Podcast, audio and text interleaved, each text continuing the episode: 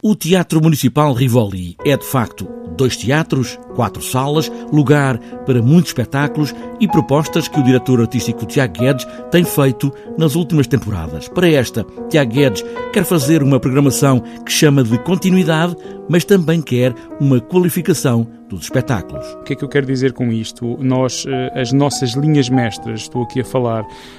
o apoio e a coprodução às companhias e aos artistas da cidade, ou seja, da cidade ao que se decidiram estabelecer na cidade, e aqui falo das companhias de teatro, dança, coreógrafos e ensinadores, depois reforçar a nossa temporada internacional, tanto em dança como em teatro, e um, desenvolver um projeto muito sólido de serviço educativo e de mediação de públicos. Portanto, estes três pilares continuam, mas damos assim alguns passos uh, em frente no que diz respeito também à questão do acesso aos espetáculos e dos projetos que gravitam à volta dos espetáculos. Andar em torno, gravitar, falar sobre eles é o projeto do Rivoli para toda esta temporada, uma vez por mês, a que chamou Modos de Ocupar. Modos de Ocupar é um ciclo de conferências uh, com a curadoria e moderação do Pedro Santos Guerreiro. Portanto, nós convidámos o Pedro para connosco escolher 10 espetáculos âncora da nossa programação, uma vez por mês, e a partir desses espetáculos e a partir de, acima de tudo, dos temas que advêm desses espetáculos,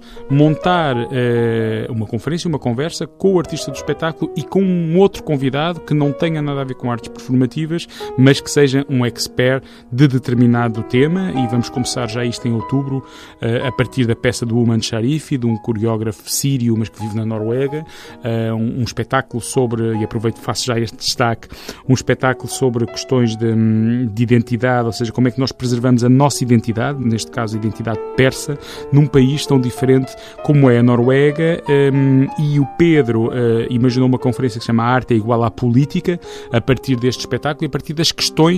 que se desenvolvem a partir deste espetáculo, tem a ver com questões de imigração, com questões políticas, com questões de identidade. Na temporada 2019 2019, que está desenhada há muito para seguir no Teatro Municipal e já hoje mesmo começa não só no Rivoli, mas também no Rivoli, o Festival de Marionetas do Porto, com essa data marcante dos 30 anos. Estão de parabéns, fazem 30 anos também e eh, a Câmara Municipal apoia este projeto há muito tempo e o Teatro Municipal coproduz este projeto, ou seja, alguns espetáculos na programação do FIMP que são coproduzidos pelo nosso teatro. O que é que isto quer dizer? Quer dizer que mesmo que não existisse Festival Internacional de Marionetas do Porto, alguns espetáculos que nós apresentaríamos em temporada. Várias propostas apresentadas para esta temporada do Rivoli, já hoje, o primeiro dia dos 30 anos do Festival de Marionetas do Porto.